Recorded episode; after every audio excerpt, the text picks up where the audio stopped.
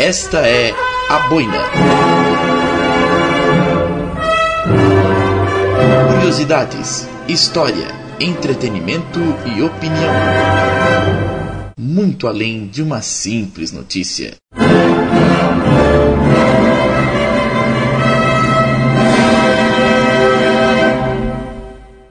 Graining and Marbles. História e resenhas.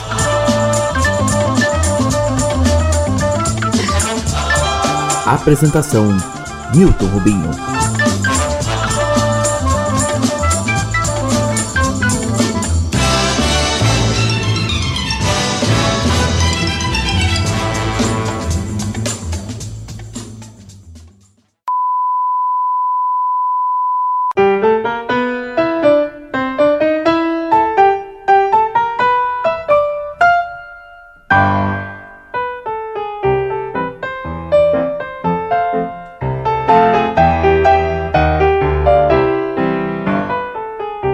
Muito bom dia, boa tarde, boa noite, meus irmãos e minhas irmãs. E cá estou novamente, Milton Rubinho, diretamente do mundo da lo...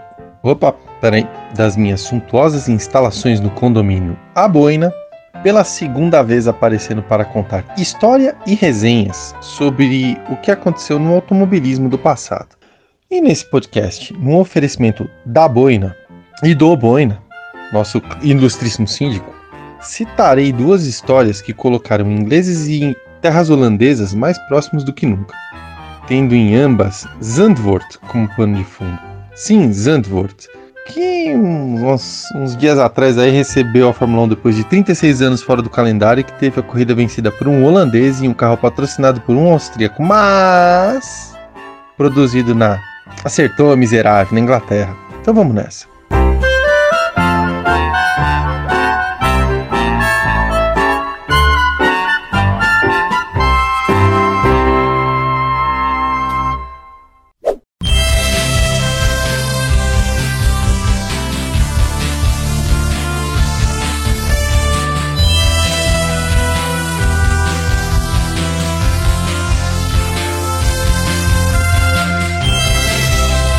Tudo começa em 1965 com uma mudança de regulamento na Fórmula 1. A FIA, para a temporada de 1966, resolveu aumentar o tamanho dos motores usados na categoria MOR do automobilismo. Até então se usava motor 1.5 litros aspirado e iria passar-se a usar 3 litros aspirado ou 1.5 supercharger ou turbocharger ninguém pensava muito ainda no turbocompressor, mas vai que algum momento algum doido francês resolve, opa, enfim, né? Vocês sabem. Isso pegou muita gente desprevenida, especialmente as equipes inglesas, que até então estavam bem usando o motorzinho Cooper 1,5 litro e meio V8, motorzinho que, sabe, era bonzinho, motorzinho do tio Cooper. E a Cooper não estava querendo entrar na Fórmula 3 litros. Já tinha deixado claro, não vou fazer nenhum motor que entre nesse regulamento. Vocês se virem com o que puderem fazer aí. Anthony Colin Bruce Chapman, sim, o Senhor Lotus, ao se ver no mato sem cachorro e sem motor, chegou junto do Mike Costin e do Keith Duckworth. Keith Duckworth, que tinha sido piloto amador até um acidente em Goodwood, no qual ele bateu em uma chicane antes da reta dos boxes e ficou com um vaso de flor no colo dentro do carro. E como ele mesmo disse, dali descobriu que realmente não serviu para piloto. E Colin chegou para eles e pediu para que eles desenvolvessem um motorzinho para Fórmula 1. Ele sabia que os caras eram bons. Ele, Colin Chapman, tinha vencido o campeonato de 65 com o motor Cooper. Meu, ele não ia querer perder a vantagem que ele tinha, né? Bom, Costin e Duckworth, que juntos fizeram uma boca de porco, uma oficininha de quinta categoria chamada Costin Cos, Duckworth Worth, Cosworth, lugarzinho, como é que é trap, sabe? Orçaram a brincadeira em 100 mil libras. Ok. Colin Chapman tinha umas boas relações com a Ford, porque tinha vencido em Indy 500, tinha desenvolvido um motorzinho melhorado por um tal de Ford Cortina 1600 e feito o Lotus 28 ou Lotus Cortina. Chegou pros caras da Lotus, viu? Tô precisando de um motor para Fórmula 1. Vocês têm alguma coisa que pode ajudar? Eles falaram, nada. E podem ajudar a pagar as contas se eu fizer um motor com a Cosworth? Não! Pois é. Colin Chapman, porém, era teimoso e quando tinha uma boa ideia nas mãos, fazia o possível e impossível para que ela desse certo. Foi atrás do Walter Reis, que era um antigo amigo e atual, até então na época relações públicas da Ford da Europa, pediu ajuda pro cara. O Walter Reis conseguiu um almoço com Harley Cope, engenheiro da Ford, e os três nesse almoço bolaram um plano para apresentar para Stanley Gillen, presidente da Ford inglesa, e esse Stanley Gillen pegou esse plano e mandou para matriz, que finalmente aprovou a empreitada. Vocês perceberam a burocracia? O Ford versus Ferrari não estava fora de contexto quando falou naquela cena do Shelby sobre o push paper. De três, falaram pro quarto para chegar no quinto para poder pedir a benção. O plano era o seguinte: End of part one. Intermission.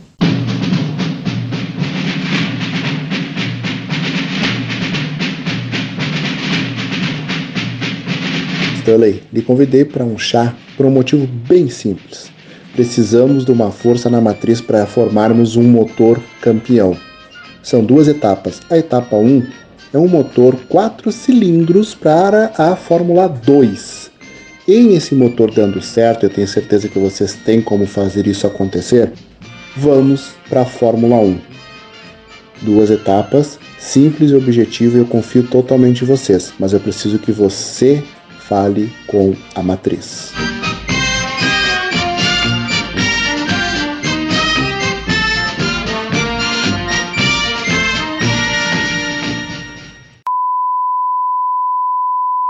End of intermission.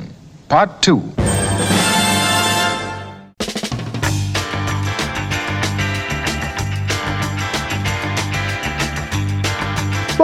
Baseado no motor Ford 120E 1.6 litro, também chamado de Ford Kent, ou Ford do que foi teve lá aquela coisa do Lotus Cortina, enfim, um bloco conhecido de preparação na Europa. A Cosworth fe fez um cabeçote com duplo comando, quatro válvulas por cilindro. Duplo comando, quatro válvulas. Sendo assim, esse motor foi chamado de FVA, Four Valves Tipo A. E essa usininha com 225 cavalos era o motor de Fórmula 2, primeira parte do plano. Deu certo esse motor? Bom, até hoje é chamado de motor mais importante da, usado na época dele. Entre 67 e 71, se você quisesse ganhar corrida na Fórmula 2, você podia usar qualquer chassi, Brabham, Lotus, mas você tinha que usar esse motor. E lembrem, para Ford custou 25 mil libras o desenvolvimento. Ok, fase 1 check, certo? Fase 2. E agora nasce o brinquedo que a gente está reportando sobre aqui nesse e Resenhas, parte 1. Bom, ninguém reinventou a roda. Pegaram o projeto base do FVA, duplicaram, mexeram no tamanho dos cilindros, continha de cabeça de matemática. Era um 1.6 e tinha que virar 3.0. Então, tinha que tirar de algum canto. Aplicaram umas melhorias no cabeçote que a Cosworth já estava estudando e voilá! 405 cavalos para uso exclusivo da Lotus no chassi Lotus 49 e que permitia algo ainda pouco explorado. O motor era Stressed Member. O que, que é isso, Mertão? O motor era a parte da estrutura. Partes da suspensão eram montadas no bloco do motor. Era uma coisa que ainda ninguém tinha explorado. Assim, o conjunto todo era otimizado, mais leve porque você tinha menos coisas, né? Você não precisava de um subchassi para ancorar triângulo e etc. Você ancorava no motor, que suportava essa carga, e era mais rígido, porque você tinha uma estrutura de metal fundido, super rígida, ancorando parte da suspensão. Ia trabalhar com menos complexidade, com menos elementos, menor peso, mais rigidez. Ganha-ganha gigante. Deu certo? Bom, estreou em Zandvoort. Zandvoort, em 67, com Graham Hill e Jim Clark, que para muitos é a dupla mais foda da história da Fórmula 1 em uma mesma equipe de todos os tempos.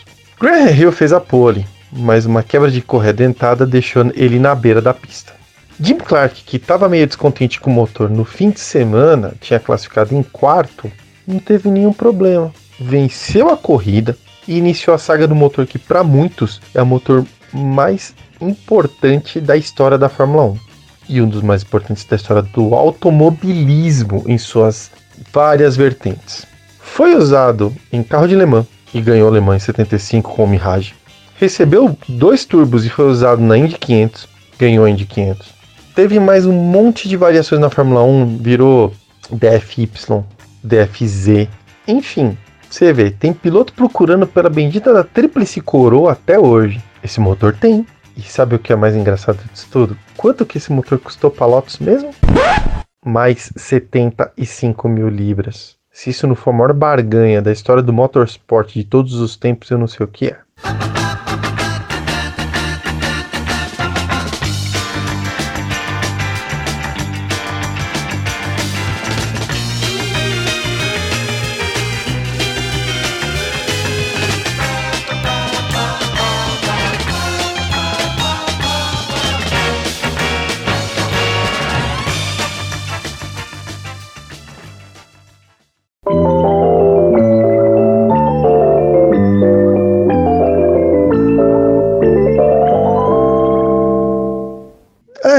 Tem história, né?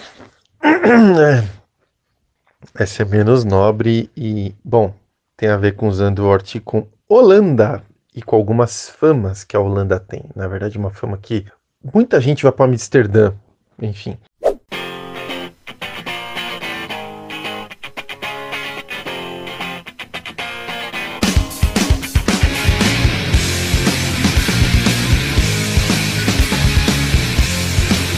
Fim dos anos 80 e início dos anos 90, uma equipe constantemente vista como favorita no British Touring Car Championship, campeonato britânico de carro de turismo, era a Vic Motorsport.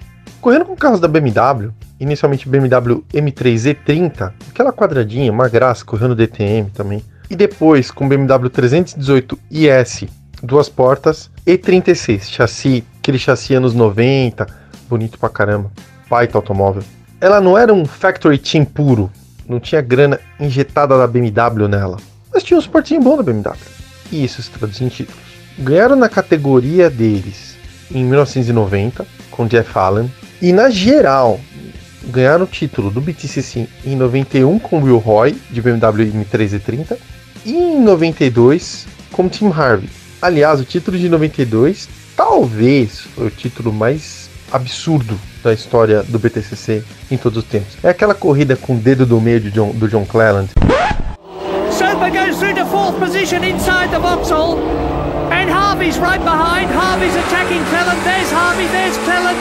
So Cleland has stayed ahead, but Soper is ahead of the Vauxhall. So John Cleland is sandwiched between the two BMWs. I'm going for first, says John Cleland. Com Steve Super com a BMW toda arrebentada, batendo no John Cleland, com sanduíche de. Enfim, duas BMW fazendo sanduíche de Vauxhall Cavalier, que aqui no Brasil foi chamado de Chevrolet Vectra. Um caos. Muito legal aquela corrida.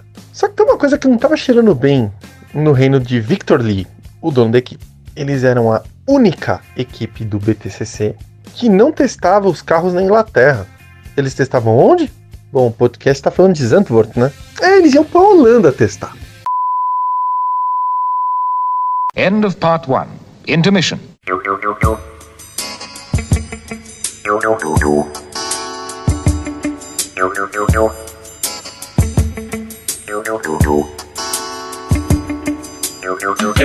Eu não entendo por que os caras têm uma fixação em só ficar na Inglaterra testando. Dia cinza, vento, chuva, gente, cara amarrada, chazinho, aquela fleuma, meu Deus. Eu gosto de curtir a vida, eu vou casando, vou tomar cerveja, ainda ganho uma grana.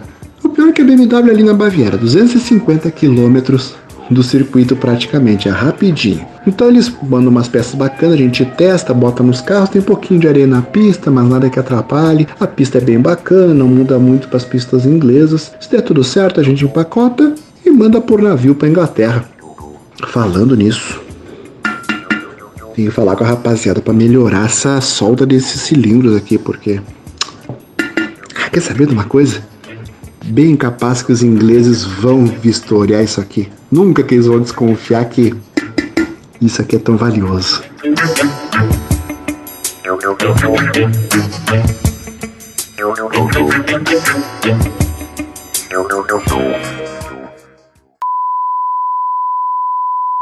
End of intermission. Part 2. Vocês acham mesmo que esse tipo de movimentação não se tornou suspeita para a polícia inglesa?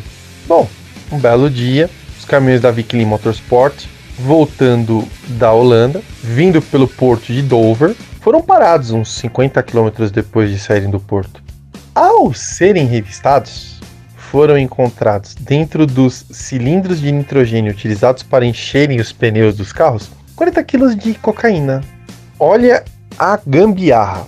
Os caras da equipe pegavam cilindros cheios de nitrogênio na Inglaterra, levavam para Holanda, esvaziavam, cortavam o fundo, enchiam com o pó branco da alegria, ressoldavam o fundo, entravam na Inglaterra como se nada tivesse acontecido. É, são só cilindros que esvaziaram por uso com os pneus. Hum. Operação da polícia chamada Operação Bounce rendeu seis anos de cana para o Vic Lee. E a equipe que tinha sido campeã ficou sem dono, né? resumindo.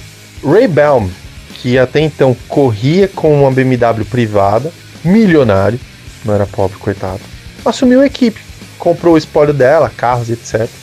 E esse mesmo Ray Baum, por sinal, tem muita história muito legal a ser contada em outras histórias e resenhas que envolve carros dos anos 90, corridas, Le Mans, enfim. A gente ainda vai falar sobre isso. Sigam as mídias sociais do blog A Boina no Facebook e no Instagram. E para xingamentos e sugestões, Instagram desse apresentador, milton.rubinho, tudo em minúsculos. Grande abraço e hasta la vista, senhores!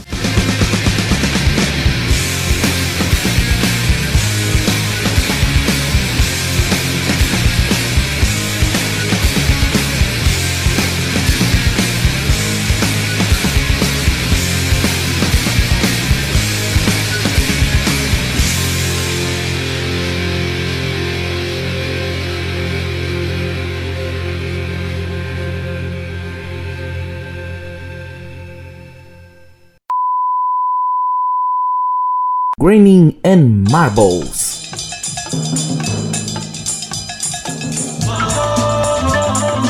História e resenhas.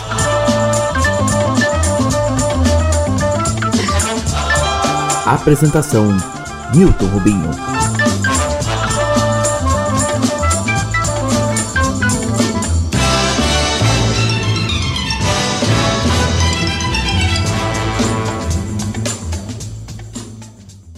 As opiniões aqui apresentadas são de responsabilidade do jornalista André Bonomini e da Boina. Curiosidades, história, entretenimento e opinião. Muito além de uma simples notícia.